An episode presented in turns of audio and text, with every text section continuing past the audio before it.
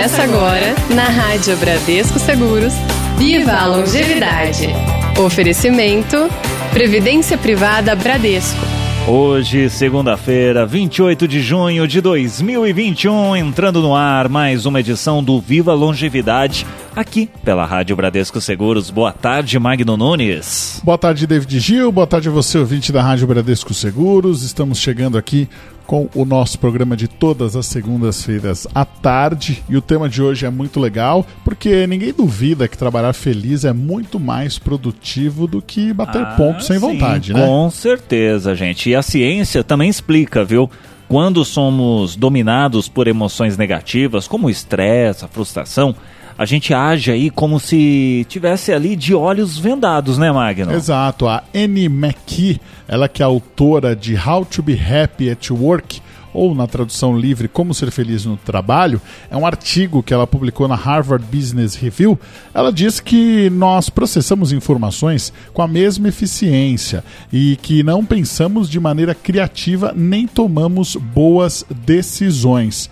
Para não chegar a esse ponto, ela dá três dicas para a gente poder encontrar felicidade também durante o expediente. Então vamos lá, gente. Vamos fazer amigos. Hã? É uma boa, né? Muitas vezes o que nos faz querer sair de um emprego são os chefes, os colegas, né? E não o trabalho em si. Às vezes o trabalho é legal, mas ali os seus amigos, as pessoas em volta de você, né? Porque ter um relacionamento conflituoso causa muito sofrimento.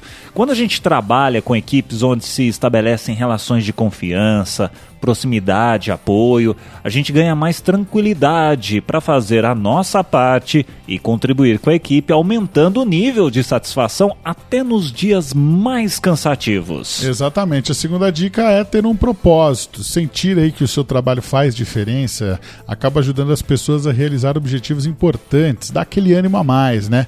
Além de buscar a nossa felicidade no trabalho, é bom quando a gente consegue ver que nós estamos fazendo, o que nós estamos fazendo na empresa tem relevância também para os outros. Ah, sim. Olha, outra dica: imagine aí um futuro significativo. Muita gente se queixa de não ver muita perspectiva no que faz. Nenhum trabalho será estimulante se a gente não conseguir ver um futuro nele e fora dele também, claro. Quando consegue associar ali a nossa visão pessoal com a visão organizacional, a, a gente pode aprender a nos transformar e também isso acaba nos dando aí um ânimo extra.